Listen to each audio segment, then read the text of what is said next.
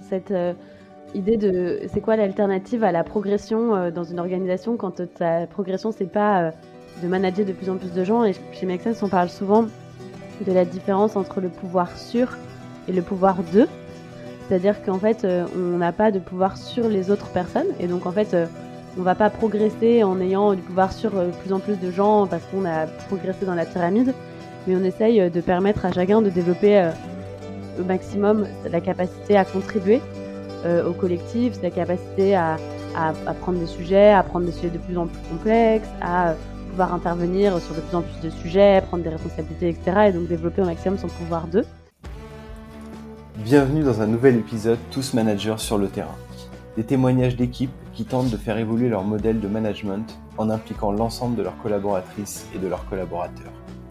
Accompagnement, prise de décision, organisation du travail, coordination, promotion, diffusion de l'information, apprentissage, Comment ces équipes font pour relever les défis du management en s'appuyant sur l'implication du plus grand nombre?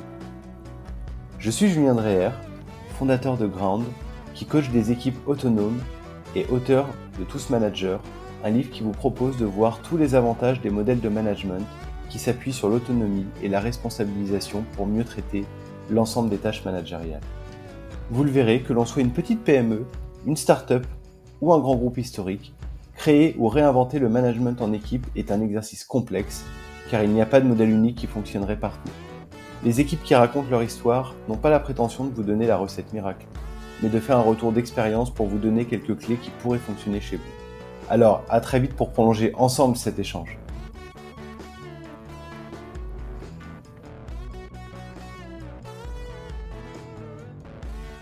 Quand on veut abandonner la pyramide hiérarchique et le management verticalisé, on a souvent une crainte majeure. Quel sera le moteur de motivation des collaborateurs sur le long terme sans espoir de grimper dans la hiérarchie ou sans espoir d'avoir plus de pouvoir?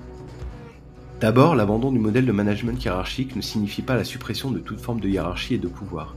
Cela signifie juste la fin de la hiérarchie unique et totale entre les collaborateurs. Dans un modèle de management distribué, le pouvoir est très présent. Il est lié à la capacité de lancer et tracter des sujets de plus en plus importants pour l'entreprise.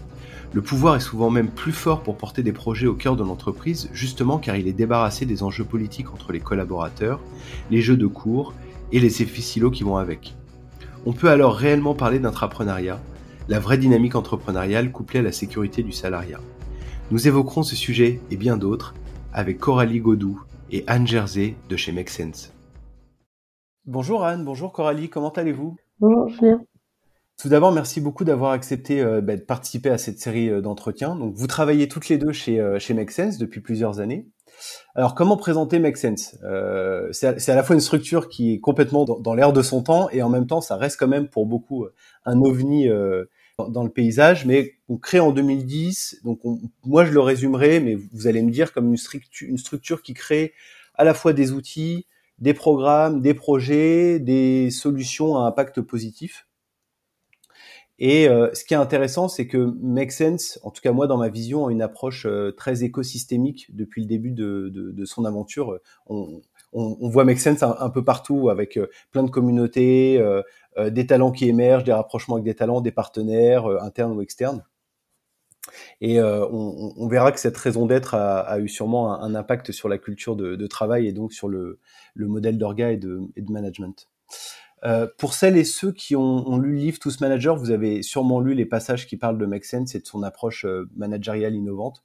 Je pense qu'on peut dire sans risque que Make Sense fait partie des entreprises françaises de plus de 100 euh, collaborateurs et collaboratrices qui a mis en place un modèle de management et d'orga assez global, aboutit sur une approche totalement décentralisée en mettant l'autonomie au, cœur des équipes et, des parcours des salariés. Et ce qui est intéressant, c'est que Make Sense, c'est aussi l'histoire d'une transformation, car ce modèle n'est pas arrivé le, premier jour, euh, il y, a, il, y a, 12 ans, il y a 13 ans. Mais vous allez nous raconter tout ça.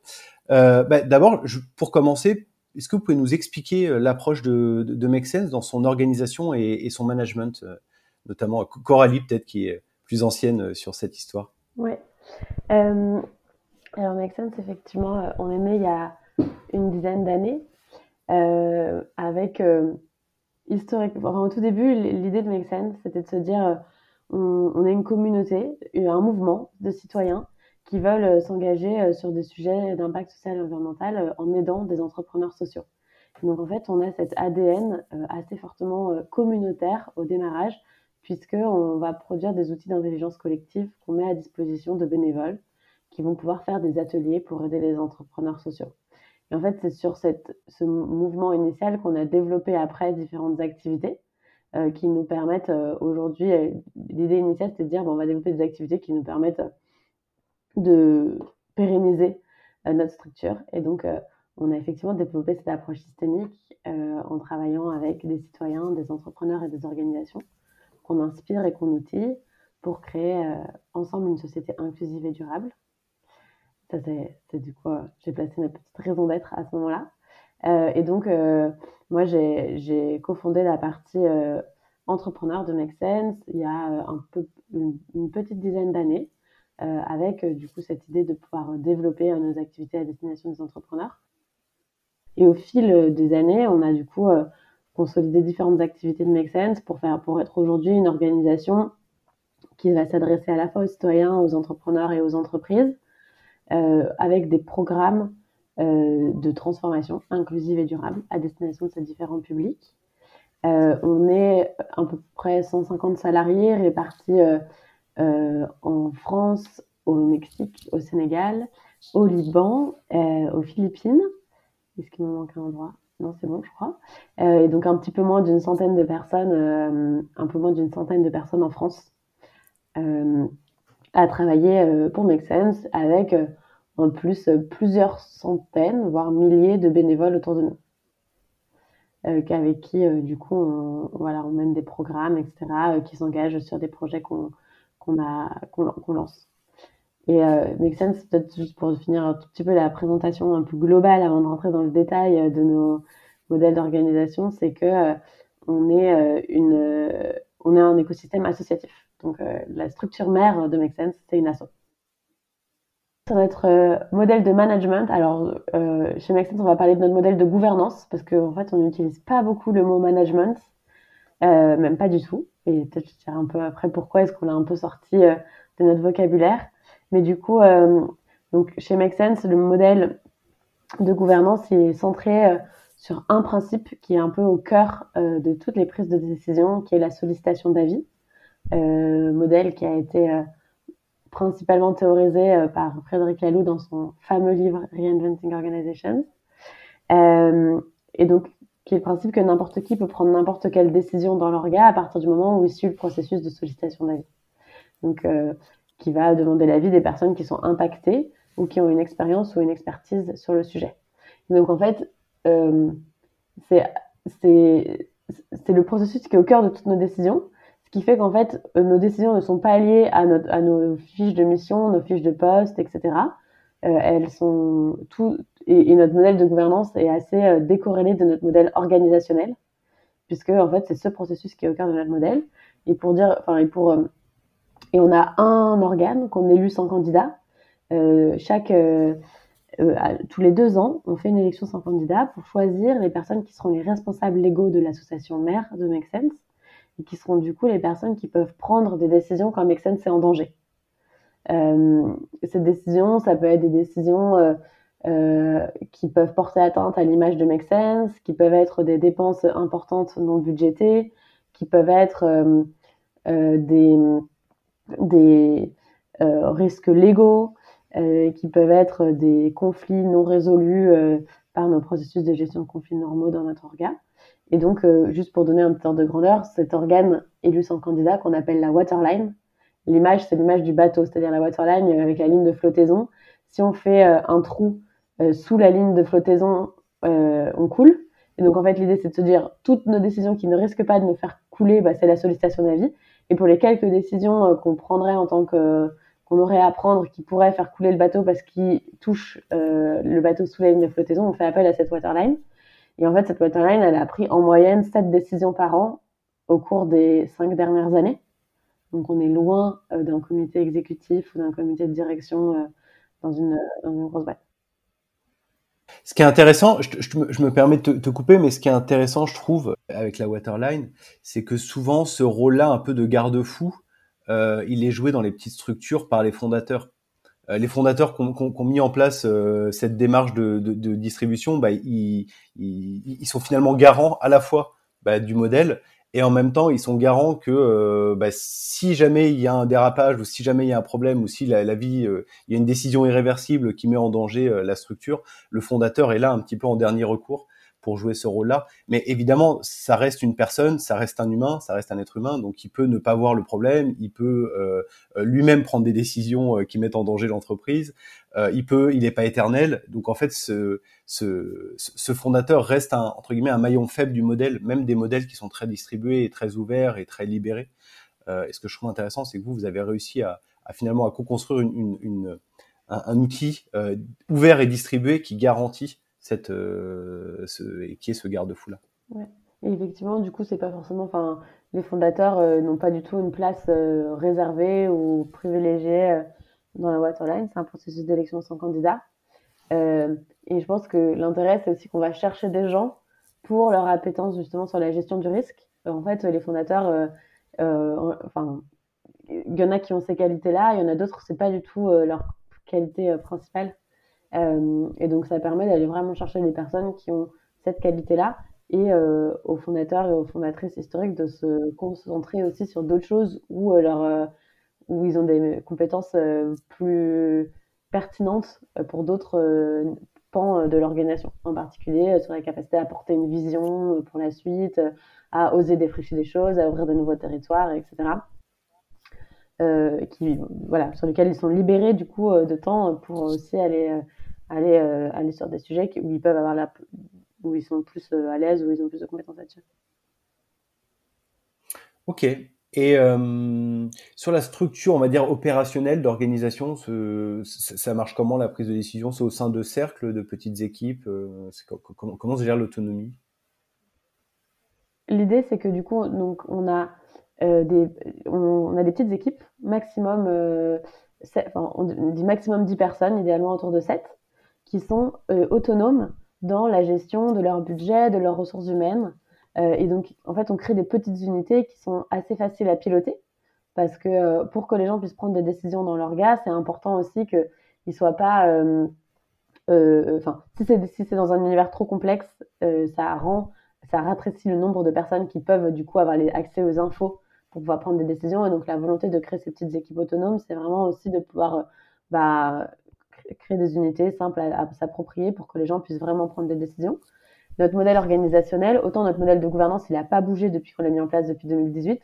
Notre modèle organisationnel, il est très souple puisqu'on réorganise nos équipes en fonction euh, de nos priorités, des besoins, euh, euh, des enjeux, etc. Et donc ces petites équipes d'autour de cette personne, chacun peut prendre des décisions avec la sollicitation d'avis au sein de ses équipes, et puis on peut aussi prendre des décisions qui sortent de notre équipe à partir du moment où on suit le process. Et dans chaque équipe, il y a un ou une référent budget, un ou une référente RH, euh, qui vont dédier une vingtaine de pourcents de leur temps euh, à la gestion budgétaire et RH de l'équipe. Euh, donc mettre à jour les outils, s'assurer que voilà qu'on a un minimum de processus de qualité qui sont respectés et qui vont se coordonner entre référents de chacune des équipes pour qu'on ait une cohérence au niveau de tout make sense et donc, on consolide nos budgets, nos processus, etc. On voit bien l'autonomie hein, presque dans le presque dans le, fait d'être une petite structure avec euh, avec toutes les fonctions support euh, intégrées euh, qui, qui, permet vraiment de générer cet écosystème. C'est intéressant. Et, sur la fonction un peu plus managériale entre guillemets, on ne parle pas de manager chez Make parce qu'on a pris un mot référent opérationnel avec la volonté en fait ne pas utiliser le mot manager parce qu'on a sorti euh, une partie des, prérogatives qui sont normalement des prérogatives de manager de ce rôle-là. Donc la première chose, c'est que le référent opérationnel, contrairement à un manager, il n'a pas un scope de décision plus important que la personne euh, dont il est, enfin que son référé, puisqu'en fait n'importe qui peut prendre n'importe quelle décision, et donc on n'a pas de scope de décision chez Make Sense. La deuxième chose, c'est que le référent opérationnel, il prend pas de décision sur euh, l'avenir de son référé. Donc, il prend pas chacun prend des décisions sur sa propre rémunération, chacun prend des décisions sur son temps de travail, sur l'évolution de ses missions. Et donc, il n'y a pas euh, euh, ce, rôle. Mais par contre, le référent opérationnel, comme un manager, a le rôle d'aider la personne à fixer ses objectifs, euh, à monter en compétence sur son métier et à suivre les objectifs qui s'est fixés. Donc ça, c'est vraiment le... donc chacun a un référent opérationnel qu'il ou elle choisit dans l'organisation, qui peut euh, être quelqu'un de son équipe ou pas, euh, puisque parfois, en fait, bah, dans son équipe, on ne voit pas forcément qui est la personne qui pourrait nous aider à progresser, à continuer à se développer chez Make donc on va le choisir en dehors de son équipe. Et euh, donc ce référent opérationnel, c'est vraiment la personne qui va nous accompagner chacun dans notre parcours, comment on définit nos objectifs, comment on, développe, enfin comment est-ce qu'on les a atteints, quelles sont nos prochaines étapes. Et on, peut, on a aussi au sein de chaque équipe un référent RH ou une référente RH qui a aussi ce rôle d'accompagnement un peu dans le parcours des personnes. Donc c'est un peu comme ça qu'est répartie la fonction managériale euh, au sein de Make Sense. Merci Coralie pour, euh, pour toutes ces explications. Euh, effectivement, on, on, voit bien cette approche, cette approche euh, vraiment euh, hyper distribuée, ce qu'on appelle nous des charges managériales, un peu par commodité, mais effectivement, et, je comprends d'ailleurs vous la, volonté de ne pas reprendre le terme qui est, je pense, très connoté, avec le lien de subordination qu'il induit, euh, ce que justement vous essayez, vous, de, déconstruire. Euh, Hans, euh, toi, tu es arrivé euh, plus tard dans l'organisation, le modèle était déjà installé. Et ce qui est intéressant, c'est que toi, tu n'avais pas euh, forcément l'habitude de ce genre de fonctionnement, de ce genre de modèle. Euh, comment toi, tu l'as perçu en positif ou en négatif, ou par rapport à, tes précédentes expériences quand tu es arrivé chez Make Sense? Oui, effectivement, je suis arrivée chez Make Sense euh, après plus de 20 ans dans un grand groupe euh, industriel et donc avec d'une venant d'une organisation très verticale. Et ce qui est intéressant, c'est que je n'ai pas non plus choisi Make Sense à l'origine pour son organisation euh, partagée. J'ai choisi Make Sense pour, pour l'équipe avec laquelle j'allais travailler et pour le projet sur lequel j'allais travailler. Mais finalement, je pense qu'il y, a quand même un lien, parce que ce que n'a pas dit Coralie jusque-là, c'est que pour mettre en place cette gouvernance euh, très partagée et décentralisée, il y a des valeurs très fortes qui sont incarnées euh, par, les, par les salariés, euh, notamment le respect et, la confiance.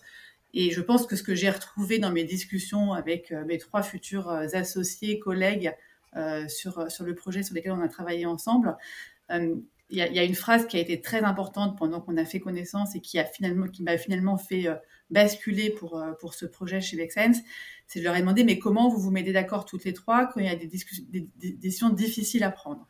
Et elles m'ont répondu confiance en soi, confiance en les autres et pas d'ego. Et c'est vrai que quand j'ai entendu cette phrase, qui est en fait la base de, la gouvernance partagée et de la gouvernance chez Make je me suis dit que je me retrouvais dans cette phrase, que c'était pas forcément justement la base que j'avais euh, à ce moment-là euh, dans, le groupe dans lequel je travaillais et que c'est ça dont j'avais besoin en fait euh, pour continuer ma vie professionnelle, cette confiance et ce respect. Et je pense que c'est ça qui m'a fait me décider pour franchir le pas et, et découvrir Make Sense. Et après, c'est au fur et à mesure de mon arrivée que j'ai découvert Frédéric Laloux, que je ne connaissais pas à mon arrivée euh, chez Make Sense, mais que j'ai lu dans les trois mois qui ont, qui ont suivi euh, C'est une, une, lecture obligatoire dans l'onboarding euh, Make Sense, euh, Frédéric Laloux ou... C'est venu de moi. J'ai demandé, j'ai demandé euh, à, à, à, à qu'est-ce que je peux lire pour, me, pour comprendre mieux l'organisation Make Sense. Elle m'a suggéré de lire Frédéric Laloux. Et donc, j'ai lu, c'est vrai, dans les trois mois qui ont suivi mon arrivée, le livre. Et je me suis dit que j'étais que ça rajoutait un peu une cerise sur le gâteau de dire qu'en plus j'allais découvrir un mode d'organisation euh, totalement différent euh, et, voir est-ce que ça fonctionne en fait. Parce que dans le groupe où j'étais, il y avait eu des tentatives de, mise en place d'entreprises libérées au sein de certains départements euh, qui avaient été un fiasco, euh, un fiasco total. Et donc j'étais très curieuse de voir une organisation où ça pouvait fonctionner. Est-ce que tu tu, tu, tu, as analysé, tu as pu voir pourquoi ça avait été un fiasco euh, total. Euh, c'est lié, lié au, au, manque de valeur, comme tu citais euh, chez Make Sense ou? Oui, et le fait que ça doit être incarné par, par les fondateurs, par les managers, ça doit venir aussi du, ça doit venir du haut et dans une, dans une hiérarchie, dans une hiérarchie verticale. Si, si, les, si ceux qui influent, qui influent ne portent pas ces valeurs, ne sont pas prêts à, à laisser euh, les autres prendre des décisions, etc., ça, peut ça ne peut pas fonctionner. Euh, et je pense que ça doit vraiment venir euh, de la, ça doit, vraiment venir de l'ensemble des salariés, y compris des dirigeants. ce que je trouve intéressant, tu disais, hein, je, rebondis Coralie sur ce que tu disais sur, sur, sur vous, vous appelez ça la gouvernance. Finalement, est-ce que pour vous, euh, finalement, l'enjeu du management, c'est finalement comment et qui prend les décisions. Est-ce que tu, tu, vous résumez, vous allez jusque là dans, pour résumer le modèle, euh, votre modèle d'organisation? Je dirais peut-être pas uniquement. Euh, bah, en fait, en tout cas, nous, c'est quand on a repensé notre modèle de gouvernance, c'est par cette entrée qu'on l'a pris. C'est-à-dire quelle est la manière la plus efficace comment on peut s'organiser pour prendre des décisions efficacement et sereinement euh, dans notre organisation? On l'a appris par cette entrée. Et ce qui est intéressant, c'est qu'après, euh, une fois qu'on avait créé un peu un modèle et des processus qui permettaient de répondre à cette question, on s'est interrogé plus sur la partie, euh, on s'est rendu compte qu'il manquait quand même une brique, comment on accompagne les salariés dans l'évolution de leur parcours, dans leur, leur leur évolution professionnelle, dans le fait de se fixer des objectifs. Et donc, on a ajouté ça, euh, enfin, on a construit ce rôle de référent opérationnel euh, un peu dans un deuxième temps. Et on a vu après, je pense, dans un troisième temps un peu qui nous manquait, comment est-ce qu'on travaille à renforcer notre capacité collective à s'aligner pour aller dans une même direction et donc à être efficace dans la définition de nos priorités et de s'y tenir. Et c'est un peu le troisième étape. Et, je pense que dans un modèle, enfin voilà, euh, on, on retrouve différentes différentes dimensions euh, d'un modèle euh, organisationnel, euh, enfin, en tout cas de ce qu'on pourrait avoir dans les besoins de, de, management, que sont à la fois le côté prendre des décisions, accompagner les salariés et s'aligner, aller dans une direction commune et le faire efficacement. Et donc, on a, en fait, un peu, on l'a fait de manière complètement non, enfin, on va dire, on a fait tout ça à l'intuition, euh, on n'avait pas forcément, euh, enfin, on avait lu quelques quelques livres et tout ça, mais on n'avait pas forcément euh, beaucoup de, recul et on a on a reconstruit un peu brique après brique ces différentes dimensions a posteriori. Ouais, pour rebondir sur ce que dit Coralie, c'est qu'on n'a pas pris une recette et on l'a appliqué. Enfin, on n'a pas appliqué un outil qui vient d'une théorie, c'est qu'on a fait notre propre recette avec des outils qui viennent de plusieurs de plusieurs théories, de plusieurs axes de réflexion. Euh, et globalement, c'est ce qu'on aime faire chez Make Sense euh, au niveau opérationnel aussi, c'est-à-dire qu'on on va pas recréer quelque chose qui fonctionne déjà, euh, mais plutôt utiliser plusieurs briques de ce qui existe et les assembler ensemble et en faire notre, notre propre sauce. Ok, intéressant. J'avais une question, Anne. dans le modèle, on va dire traditionnel hiérarchique, qui, on le sait, a, a avoir beaucoup de défauts. C'est pas moi qui vais le, c'est pas moi qui vais dire le contraire. Mais souvent, il, a quand même, euh, en tout cas pour un pour un dirigeant ou euh, dans une logique, euh, on va dire d'évolution de carrière, c'est que il, a quand même une faculté, c'est qu'il offre des perspectives aux collaborateurs et collaboratrices. C'est-à-dire que après, c'est des perspectives qui sont saines ou malsaines. On peut après c'est, mais en tout cas, bah voilà, on, peut avoir des perspectives de monter dans la hiérarchie, de prendre de plus en plus de responsabilités, de d'avoir de plus en plus de personnes à manager. Enfin voilà, on, on voit bien derrière la la, notion de grandeur induite et la notion de, récompense et de perspective qui est, qui important en fait dans la carrière d'un collaborateur. Euh, à partir du moment où on, on a pu cette perspective-là, euh, qu'est-ce qui remplace finalement cette, cette perspective ou cette envie d'évoluer ou de progresser euh, et comment ça se passe chez Make Sense? C'est marrant que tu, tu, mentionnes ça parce que c'est pas le premier élément de différenciation qui me serait venu entre une organisation verticale et une organisation partagée. Euh, c'est pas forcément la projection dans l'organisation euh, qui me serait venue en premier. Euh, mais ce qui est intéressant, c'est que euh, en fait, dans une organisation partagée, tu es, ton propre pilote, en fait. C'est à toi de, te prendre en main et de construire ton parcours. Et là où dans une organisation verticale, effectivement, tu peux attendre plus que ce parcours te soit soufflé ou par ta hiérarchie. Euh, donc effectivement, je pense que déjà ça correspond pas à tout type, enfin toutes les personnes n'ont pas forcément envie de se prendre en main euh, pour construire euh, son parcours. Alors ce qui est intéressant, c'est que moi je suis arrivée chez Make Sense au moment où on a mis en place une grille de rémunération, donc pour aller vers encore plus de transparence dans les salaires. Et donc cette grille de rémunération nous permet de savoir où on en est justement dans notre développement personnel, mais aussi notre développement vis-à-vis -vis de notre contribution à l'organisation. Et donc ça va nous permettre de nous projeter aussi sur la façon dont on peut progresser dans l'organisation. mais effectivement, personne ne va le faire pour moi, ni mon référent ou ma référente opérationnelle, ni, ni, l'équipe. Donc c'est vraiment à moi de, me projeter dans cette grille, de voir vers quels sont les critères que j'ai envie de, travailler, de développer pour pouvoir avancer aussi bien dans mon niveau d'autonomie dans l'organisation que dans mon niveau de contribution à l'organisation. Donc je dirais qu'on est plus moteur soi-même euh, de son évolution.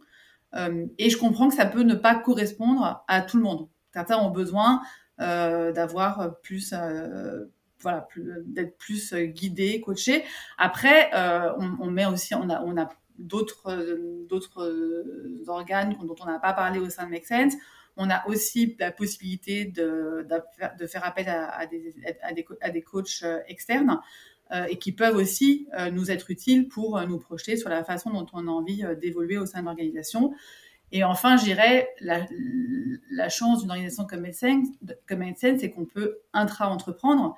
Et si demain, j'avais envie d'aller faire un projet différent de ce que je fais aujourd'hui, mais de le porter au sein de Make Sense, c'est ça, chez Make Sense, c'est possible. On a beaucoup de projets qui sont nés d'intrapreneuriat chez Make Sense et c'est une forme de, une forme d'évolution et de euh, et de développement et de développement personnel. Hmm. C'est marrant la, liberté de l'entrepreneuriat et en même temps la sécurité de le faire dans une structure euh, qui, qui, qui, permet de pas avoir toutes les angoisses de l'entrepreneuriat quoi. C'est exactement ce qui m'a fait choisir ce hmm. projet. Donc je suis arrivée pour lancer les activités d'investissement euh, chez Nexense.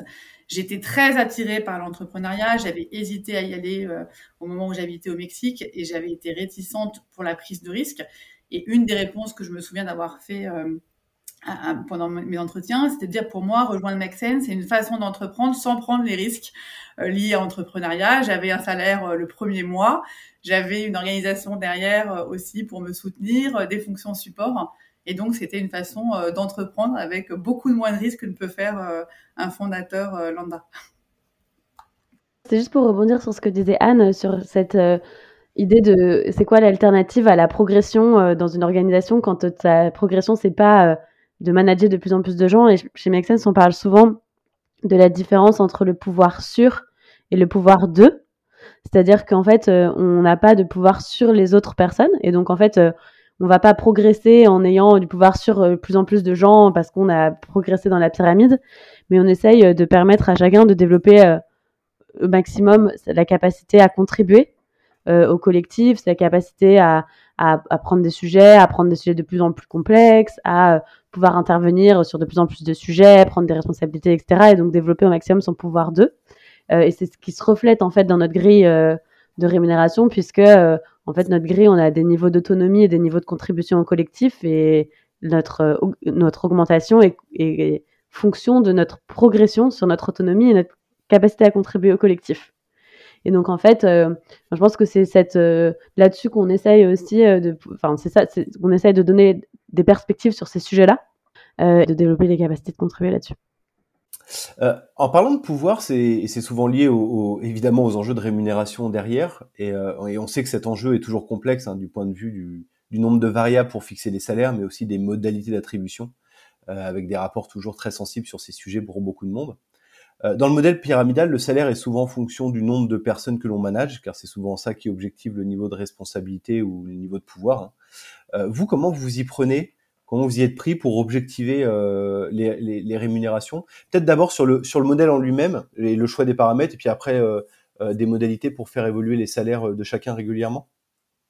Pour répondre à cette question, chez Make Sense, on s'est d'abord réunis il y a quelques années quand on était moins nombreux euh, et on a collectivement réfléchi à qu'est-ce qu'on voulait que la rémunération vienne rémunérer chez Make Sense et donc qu'est-ce qui était important pour nous. Et donc on a on s'est mis d'accord qu'on voulait que ça vienne rémunérer deux choses en particulier le niveau d'autonomie euh, de la personne et son niveau de contribution à notre collectif et à l'impact de l'organisation. Et donc c'est ces deux euh, dimensions principales qui structurent aujourd'hui notre grille de rémunération on y a ajouté une troisième euh, dimension, mais qui est un peu automatique, qui est la loyauté à Make Sense, donc le nombre d'années d'ancienneté. Et donc pour chacun, euh, chacune de ces verticales, on a défini des niveaux euh, qui vont de 1 à 9 pour l'autonomie et de learner à master pour la contribution au collectif. Et donc on va pour chacun de ces niveaux, d'écrire assez précisément qu'est-ce, qu'est-ce qui est attendu. Quand on est à un niveau euh, d'autonomie faible, il est attendu euh, juste une capacité à euh, contribuer à des projets simples, accompagnés par son référent opérationnel qui va la guider dans toutes les dimensions du projet. plus on monte, plus le niveau de, de, capacité à gérer la complexité augmente et plus du coup le niveau d'expertise à apporter à l'organisation augmente. Et donc c'est ça en fait aujourd'hui qui structure et qui permet quand même aux personnes de se projeter et donc de voir comment elles peuvent évoluer d'une étape à l'autre, puisque euh, bah, chacun chez Make Sense sait un peu euh, sur quoi il va devoir progresser pour pouvoir passer un palier euh, dans la rémunération. Ok. et, peut-être Anne, tu peux nous expliquer, parce que là, je crois que tu es au cœur du sujet, comment ça se passe chaque année C'est quoi le process pour déterminer d'éventuelles augmentations? Oui, alors avant de parler du process même d'augmentation, je pense qu'il faut réintroduire la notion de comité de développement, qui est un entretien d'évaluation annuelle dans une, entreprise, plus classique. Et ici, le comité de développement, il a lieu une à deux fois par an, que ce soit pour demander une augmentation de salaire ou pas. C'est-à-dire qu'on peut faire son comité de développement pour indépendamment de, de, de, valider un niveau dans la grille. Et donc, ce comité de développement, il va réunir les personnes avec qui on a été en contact pendant, pendant la période. Euh, donc, ça va pas être un one-to-one, ça va vraiment être la personne face à ses collègues les plus, les plus proches. Euh, et on va organiser euh, une, une, session euh, de, ressenti par rapport à l'année qui s'est écoulée et les objectifs, les objectifs que, que, que la personne s'était elle-même fixés. Et on va demander un tour de feedback aux personnes qui sont dans le comité de développement.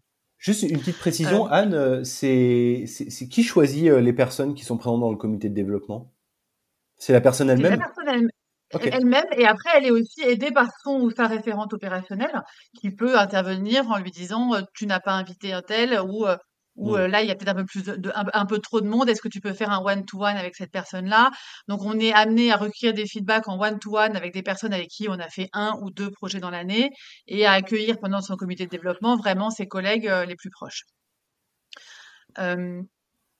Et donc, dans, le cas où la personne souhaite souhaite solliciter un avis pour une augmentation de rémunération, elle va effectivement en parler pendant son comité de développement et elle va faire l'exercice de se placer dans la grille et de dire en quoi les critères de la grille ont été validés ou pas. Et donc, on va prendre, il y a, il y a environ 6-7 critères par niveau, et la personne va donner des exemples concrets euh, pour euh, expliciter le fait qu'elle pense avoir atteint ce palier. Euh, et donc, l'atteinte de ce palier justifiera une augmentation de, la rémunération. Et elle va recueillir l'avis de, ses pairs à travers le comité de développement, avec des avis favorables ou défavorables ou des avis mitigés pour, pour, pour valider ou pas, pour valider ce palier.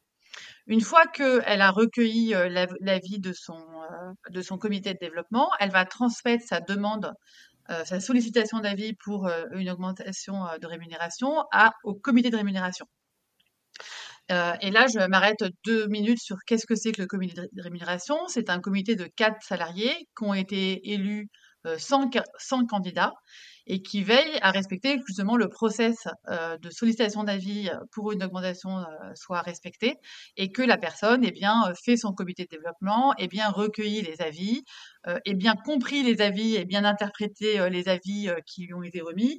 Et si parfois la fiche est, est, incomplète ou les avis sont, sont mitigés, va organiser une réunion ad hoc avec son référent opérationnel, la référente RH de son équipe, la référente budget ou le référent budget de son équipe et va, voilà, va, se, forger un avis un peu plus précis sur la, sur la, sur la sollicitation qui, qui a été faite.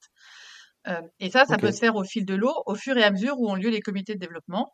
Et après, deux fois par an, le comité de rémunération se réunit et donne des avis favorables ou défavorables aux augmentations. Ok une fois que la, et là et en fait l'histoire euh, n'est pas n'est pas terminée parce que euh, on peut avoir euh, envie avoir validé son emplacement dans la grille et pour autant qu'il n'y ait pas suffisamment de budget pour valider la rémunération. Et donc c'est là où intervient les, les, les, référents budget qui ont une enveloppe dédiée aux, augmentations. Et, et, donc, la, question, c'est, par exemple, si sur un semestre, il y a eu 14 demandes d'augmentation et que la, somme de ces demandes dépasse l'enveloppe qui, a été décidée par les référents budget, dans ces cas-là, on va se diriger vers une gestion par consentement pour décider comment va se répartir l'enveloppe parmi ces 14 demandes. Ok.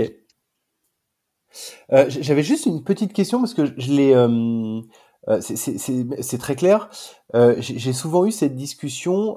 tout commence finalement par la demande d'une personne, la demande d'augmentation. Est-ce que vous traitez le cas, parce que je sais que c'est ces situations que j'ai rencontrées, un peu du, du syndrome de l'imposteur où il y a des gens qui demandent jamais d'augmentation? Ou alors est-ce que vous allez jusqu'au bout d'un modèle hyper responsabilisant en disant bah, bah si tu demandes pas t'as rien et c'est à toi de demander à la base quoi il y a un vrai dilemme euh, dans, dans, dans, ce genre d'organisation pour traiter ces cas-là. Oui, ouais, c'est vrai. En fait, euh, du coup, nous, ce qu'on essaie de faire, c'est qu'on est tous et toutes accompagnés au moins par un référent opérationnel et un référent RH. Donc eux, c'est leur rôle parfois d'aller regarder et de dire attends, mais là, regarde, ça fait longtemps que tu t'es pas augmenté ou avec ce projet, tu as passé vraiment un énorme niveau de contribution à Make Sense. Vas-y, mm. c'est le moment, euh, fais ta demande. Donc on peut être encouragé. Il y a quand même des gens qui veillent à ce que euh, à ce que ce soit harmonieux euh, dans parmi toutes les personnes qui travaillent pour Make Sense. Après, c'est la une fois que l'avis a été donné, c'est il n'y a pas d'augmentation sans que la personne fasse la démarche. Donc il y en a qui malgré des avis euh, tardent, etc. Et donc ça c'est c'est voilà c'est le jeu. Et donc effectivement, ça fait partie des, des prérogatives euh, du comité de rémunération de, euh, de l'harmonie dont parlait euh, dont parlait Coralie, à la fois qu'il n'y en ait pas qui soient défavorisés ou à, à l'inverse des équipes qui vont s'augmenter beaucoup plus que d'autres. Voilà, donc c'est complètement dans le rôle de ce comité. Ok, très clair. Euh, un, autre sujet aussi qui m'intéresse, qui, est un peu lié, euh, enfin qui, est un peu dans le même registre, c'est-à-dire euh, comment on passe d'une prérogative du, manager hiérarchique à finalement à une distribution de la responsabilité. C'est sur le sujet de la transmission et de la diffusion d'informations. avec la question derrière, c'est que sur un modèle de transparence comme le vôtre, comment on fait pour gérer le, on va dire le, la, bonne, le bon volume d'informations et pas noyer euh, les, les, gens en documentation et en, et en, information, ce qui peut être un problème à la fois d'efficacité et, de perte de temps aussi. Ouais. Bah, honnêtement, c'est un sujet sur lequel euh, on tâtonne. Je pense qu'on a fait des allers-retours euh, de ça manque d'infos, on en met plus, les gens disent qu'il y en a trop, on en met moins. Donc, j'ai pas une réponse de recette magique. Pas de modèle parfait. ce qu'on, les sujets sur lesquels on essaye de particulièrement travailler, c'est déjà que tout le monde euh, sache quelles sont les priorités euh, de l'année. Donc en fait, chaque année, on mène un processus d'intelligence collective qui nous permet de définir quelles vont être nos top priorités pour l'année qui vient. Et donc ce document des priorités, euh, il, il, est accessible, il est répété, redonné régulièrement, etc. pour aider à savoir, bah voilà, est-ce que ce que je veux faire, ça s'inscrit dans nos priorités ou pas. Le deuxième sujet qui est hyper important, c'est l'information budgétaire, euh, parce que cette information, elle est euh, souvent complexe. Et, donc l'idée, c'est de pouvoir, en fait, avoir, on a, chaque équipe euh, a son budget. et donc, ça permet en fait d'avoir des unités budgétaires qui sont plus petites et donc plus faciles à piloter. Euh, et après, évidemment, tout est synchronisé dans un budget global avec quelqu'un qui s'assure de l'harmonisation, mais en fait, d'avoir aussi remis en fait toute une partie d'informations à disposition à des échelles plus petites au sein de l'organisation, ça permet de la rendre plus facilement accessible et compréhensible. Et la dernière chose qu'on a, euh, ce qui est facilement accessible, c'est un tableau dans lequel toutes les décisions qui sont importantes, qui sont, qui ont été prises ou qui sont en cours d'être prises, sont accessibles. Euh, hmm. Après, donc ça, je te parle d'informations accessibles. Après, il y a euh, le fait qu'elles soient accessibles tout le monde spécialisé et comment on essaye aussi de euh, après pousser des informations euh, particulières. Euh, pour ça, euh, on a de la communication écrite via Slack. On a aussi une réunion mensuelle dans laquelle euh, on fait cet effort en fait de resynthétiser est, quelles sont les actualités euh, les points clés, les, sujets vraiment forts que chacun doit avoir en tête. Donc, euh, on, a ce moment-là. Et ça, en fait, cette réunion mensuelle, elle est animé, on a des choses qui sont systématiques. Donc, par exemple, toutes les décisions en cours, elles sont là, un baromètre de où on en est budgétairement, est-ce qu'on est, quelle est la trésor qui nous reste, etc. Donc ça, c'est des infos qui sont systématiques. Et après, on ouvre un espace où les gens peuvent venir partager de l'info. Euh, avec cette, euh, euh, point d'alerte que pour partager l'info, il faut s'assurer que comme on sait qu'on va parler à, à, on prend du temps de 80 personnes, un petit checklist qu'on demande aux gens de vérifier avant de se dire je veux partager de l'info pour s'assurer qu'elle soit que ce soit vraiment utile d'utiliser l'attention de 90 personnes là-dedans. Qu'on fait, c'est qu'on mesure au sein de notre enquête annuelle Spinoza euh, si euh, le est-ce qu'il y a trop ou pas assez d'informations Et là, Coralie a mieux les chiffres en tête que moi, mais globalement de mémoire, la, la, la, la note, euh, la note qu'on obtient sur l'accès à l'information et la transparence est plutôt est plutôt bonne et s'améliore plutôt d'année en année, si je me trompe pas, Coralie. Ok, merci beaucoup. Comment se passe un, onboarding un peu type chez Make Sense? Parce qu'il faut, l'assimiler, ce modèle. Et puis une, des caractéristiques de ce type de modèle, c'est que ben, c'est un peu unique, même si on retrouve quand même des, des similarités sur ce type de type d'organisation un peu libérée ou distribuée, euh, ouverte. Euh, D'abord, il y a pas mal de gens qui connaissent pas du tout ce genre d'environnement. Euh, et puis on voit bien qu'il est très spécifique à, à Make Sense. Donc dans l'onboarding, il y a un peu trois phases. Il y a une première phase qui est vraiment euh, euh, tous les gens qui arrivent ont deux jours de formation pour comprendre Make Sense, acquérir les postures. Donc, on fait de la formation à la communication euh, non violente, au feedback, à des méthodologies d'intelligence collective.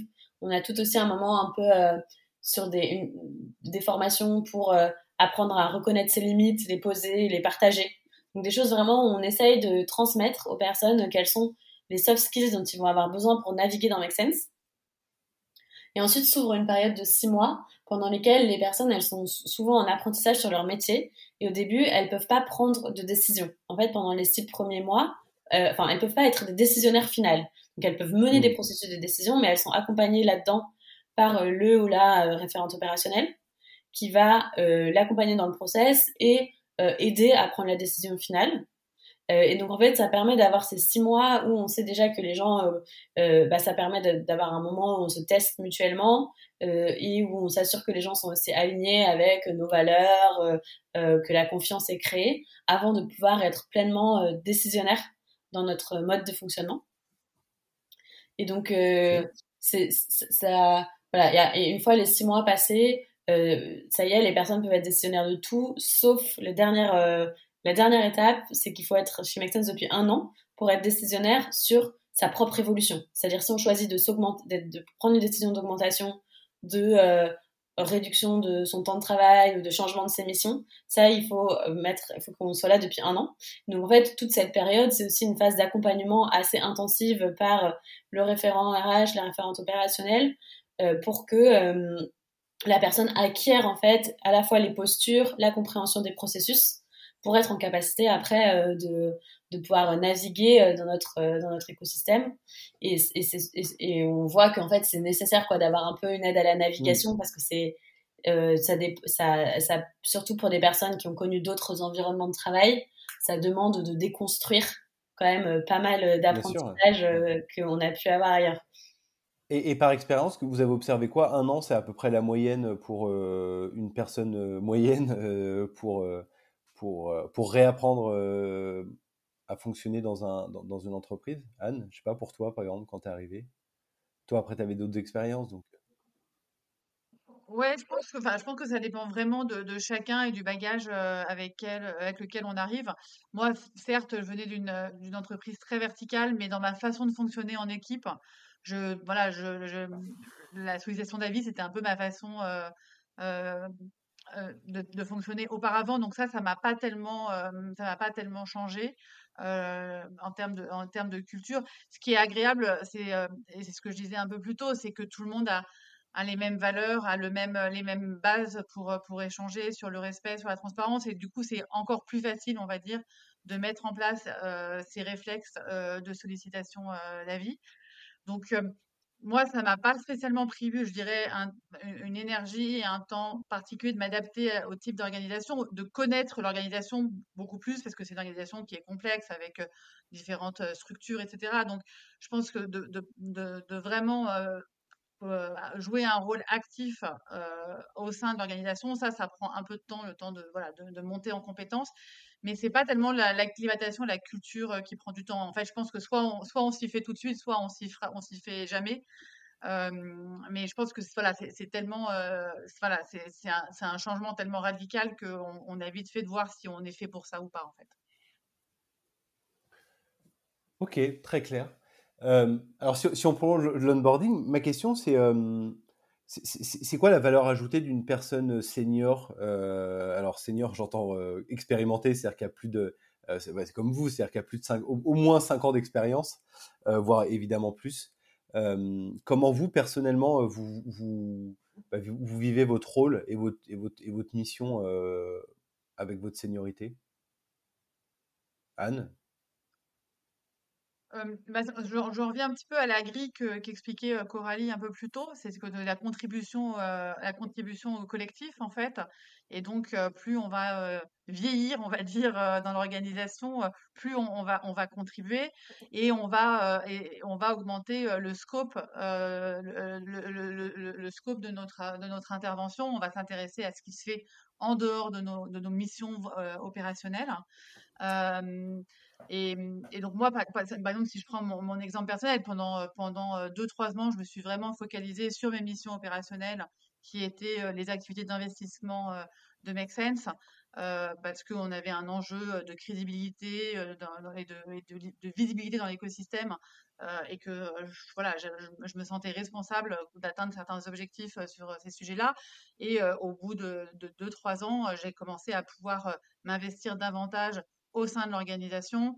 Euh, j'ai d'abord rejoint, vu que j'étais très intéressée par ce système de gouvernance et très attirée par euh, ce qui avait été mis en place euh, par Coralie auparavant, j'ai rejoint le Process Committee, aux côtés de Coralie d'ailleurs, voilà, pour, pour pouvoir faire vivre ce modèle, voir les axes d'amélioration qu'on pouvait, qu'on pouvait tirer, par exemple, la, première initiative que j'ai prise en rejoignant le Process Committee, c'est sur cette notion de transparence, c'était de dire euh, il nous faut un espace où on va partager euh, toutes les sollicitations d'avis qui sont en cours euh, dans l'écosystème et à quel, pour, être sûr que personne ne soit passé à côté d'une sollicitation d'avis sur lequel il devait ou pouvait, ou pouvait réagir.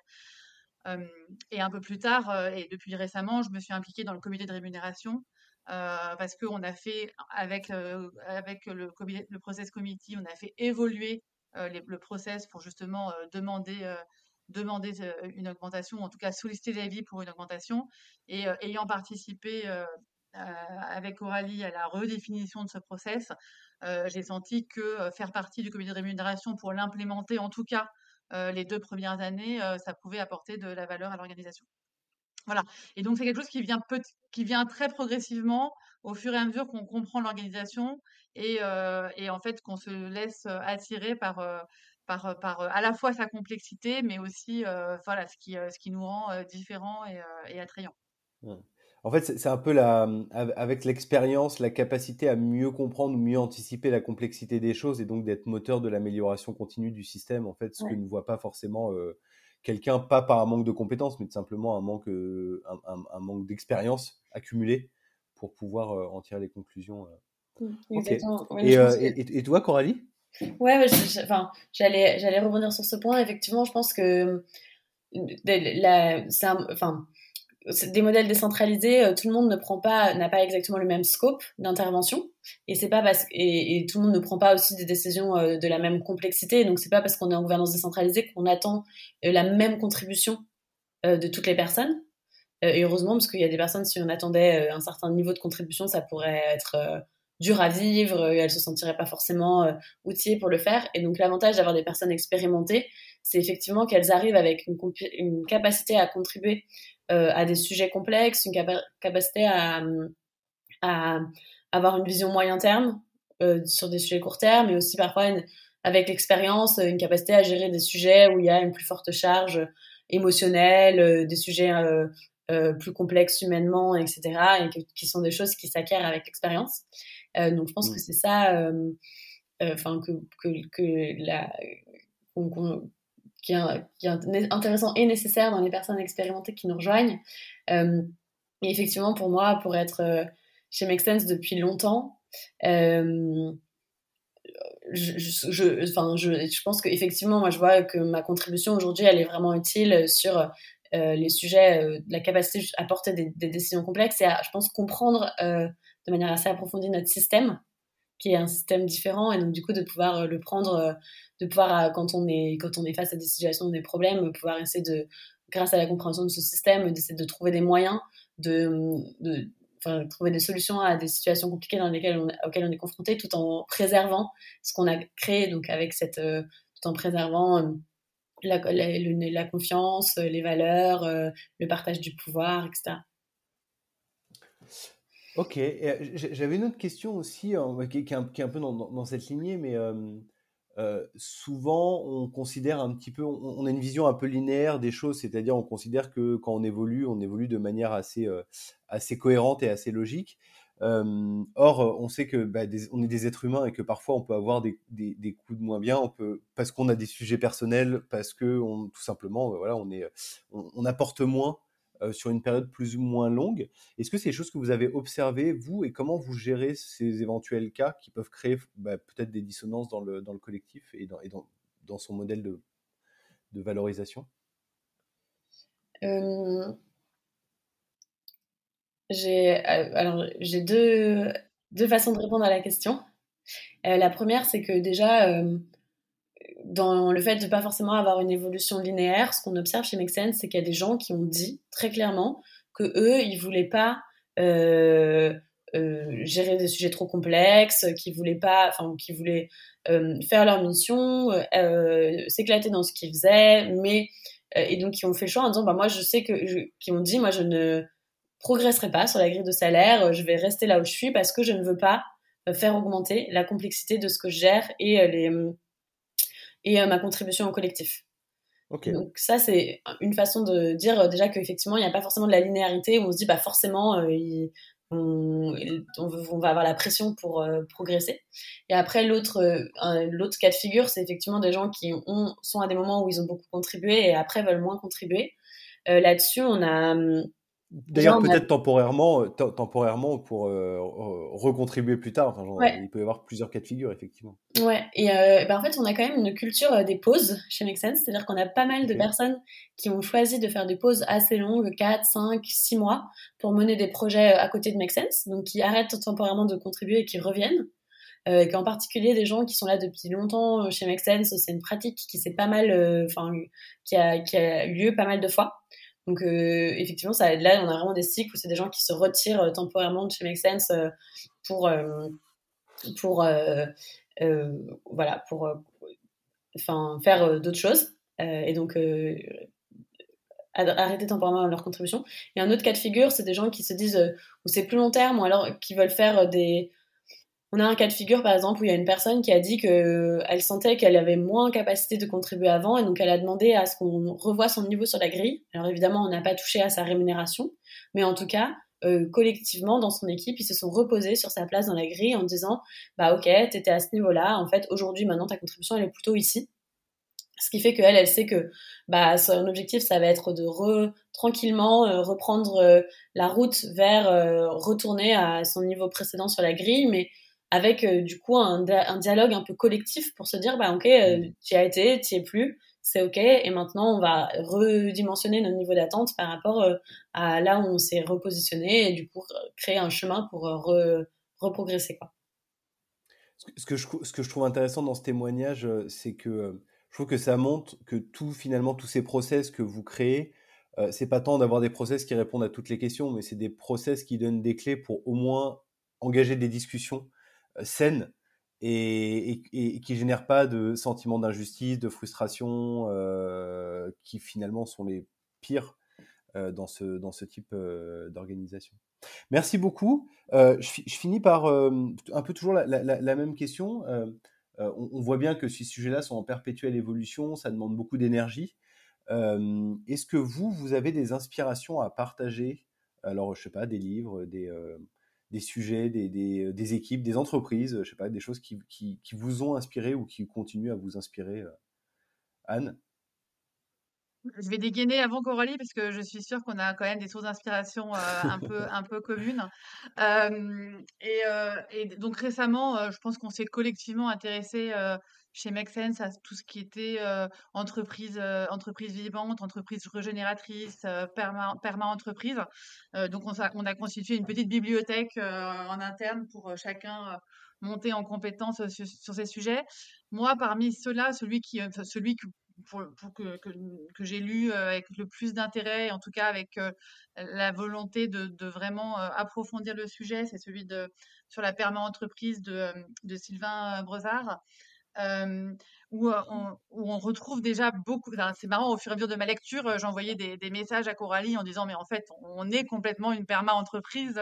On, on, prend, on prend soin des humains, on essaye de préserver la planète, on se fixe des limites et on essaie de partager les richesses. Et donc, je nous sentais même parfois vraiment euh, euh, très proche de, de ce style d'entreprise. Et j'ai beaucoup aimé le parallèle avec, avec la permaculture, qui est un, un sujet mmh. que, que j'aime beaucoup, sur lequel, si j'étais pas partie chez Make Sense, j'aurais aimé, que j'aurais aimé approfondir, en tout cas à minima à titre personnel. Donc, ce, voilà, ce lien permaculture-perma-entreprise m'inspire beaucoup. Et, et, globalement, on a beaucoup de réflexions en ce moment chez Make Sense sur entreprendre avec le vivant. Euh, et comment on décline ça dans l'ensemble de nos programmes. Euh, y compris sur euh, l'accompagnement euh, d'entrepreneurs. Merci beaucoup Anne. Coralie? Alors je vais continuer sur la littérature. un des livres qui m'a inspiré et, je le partage ici parce que je ne pensais pas du tout y trouver un écho à nos sujets de gouvernance, mais c'est le livre Ralentir ou périr de Timothée Paric qui interroge sur la, le, sujet de la croissance à la fois au niveau macroéconomique, mais aussi euh, euh, au niveau, à, l'échelle euh, des organisations. Et en fait, qui à un moment dans son livre fait le parallèle avec le sujet des entreprises décentralisées, en disant qu'en fait, ce modèle d'entreprise décentralisée, ça invite en fait le, ce partage du pouvoir, il invite à des réflexions très saines sur le pouvoir, sur le partage de la valeur, sur le sens de ce qui est fait, et du coup, parmi les pistes qu'il évoque sur euh, bah, les questions euh, qui nous invitent à se poser sur euh, comment est-ce qu'on peut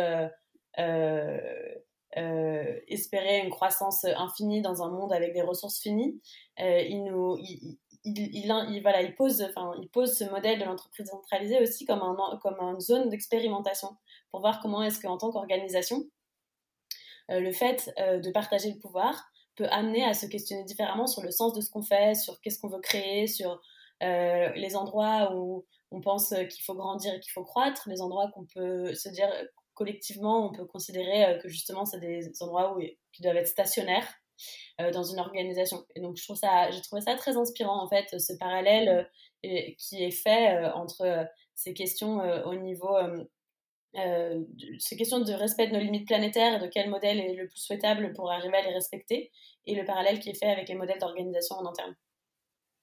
Ce qui est intéressant là-dessus, euh, Coralie, c'est que euh, on voit bien en fait le lien tout de suite avec le modèle de management et d'organisation, le modèle de gouvernance en fait, euh, et, on le voit, moi je le vois beaucoup dans des entreprises très pyramidales de personnes qui qui contribuent à, finalement à appliquer des décisions qui sont complètement opposées à leurs principes moraux dans la vraie vie mais et que ça leur pose pas de problème parce que finalement, étant déresponsabilisés, eux-mêmes, ils sont même capables d'aggraver la décision ou la situation euh, en, en, pensant tout simplement que ça n'a rien à voir avec leurs convictions parce que finalement, étant déresponsabilisés, ils considèrent que c'est pas eux vraiment qui, qui contribuent à ça. Et effectivement, quand, quand, quand, quand, tout le monde est dans cette logique-là, ça peut évidemment faire des, des ravages. Mmh. Merci beaucoup, euh, merci beaucoup pour ces témoignages et vraiment merci beaucoup d'avoir pris le temps de partager euh, tout ça avec nous. Euh, j'espère que votre modèle va encore euh, beaucoup, beaucoup évoluer. On, voit vraiment l'enthousiasme et la créativité derrière, euh, derrière, ce sujet. En tout cas, on va essayer de suivre ça de, près. N'hésitez pas à contacter Anne et Coralie via LinkedIn. Hein, je vous mets le lien si vous souhaitez aller plus en détail sur, sur certains sujets évoqués aujourd'hui. Puis je vous mets aussi les liens vers les différents ouvrages évoqués par, pendant cette conversation. À très bientôt. Merci. Merci beaucoup pour votre écoute. Si vous avez été intéressé par cet épisode, vous pouvez en retrouver d'autres sur la chaîne. Et si vous avez vraiment beaucoup apprécié, n'hésitez pas à le partager autour de vous, à vous abonner ou à laisser un avis sur votre plateforme d'écoute. Et si ces sujets vous intéressent, vous pouvez lire le livre Tous Managers, accessible sur le site tousmanager.fr. Vous pourrez également me contacter si vous souhaitez échanger sur une démarche en cours ou à venir dans votre entreprise. Enfin, un grand merci à toutes celles et ceux qui ont contribué à l'aventure Tous Managers depuis le début. À très bientôt pour de nouveaux témoignages d'équipe sur le terrain.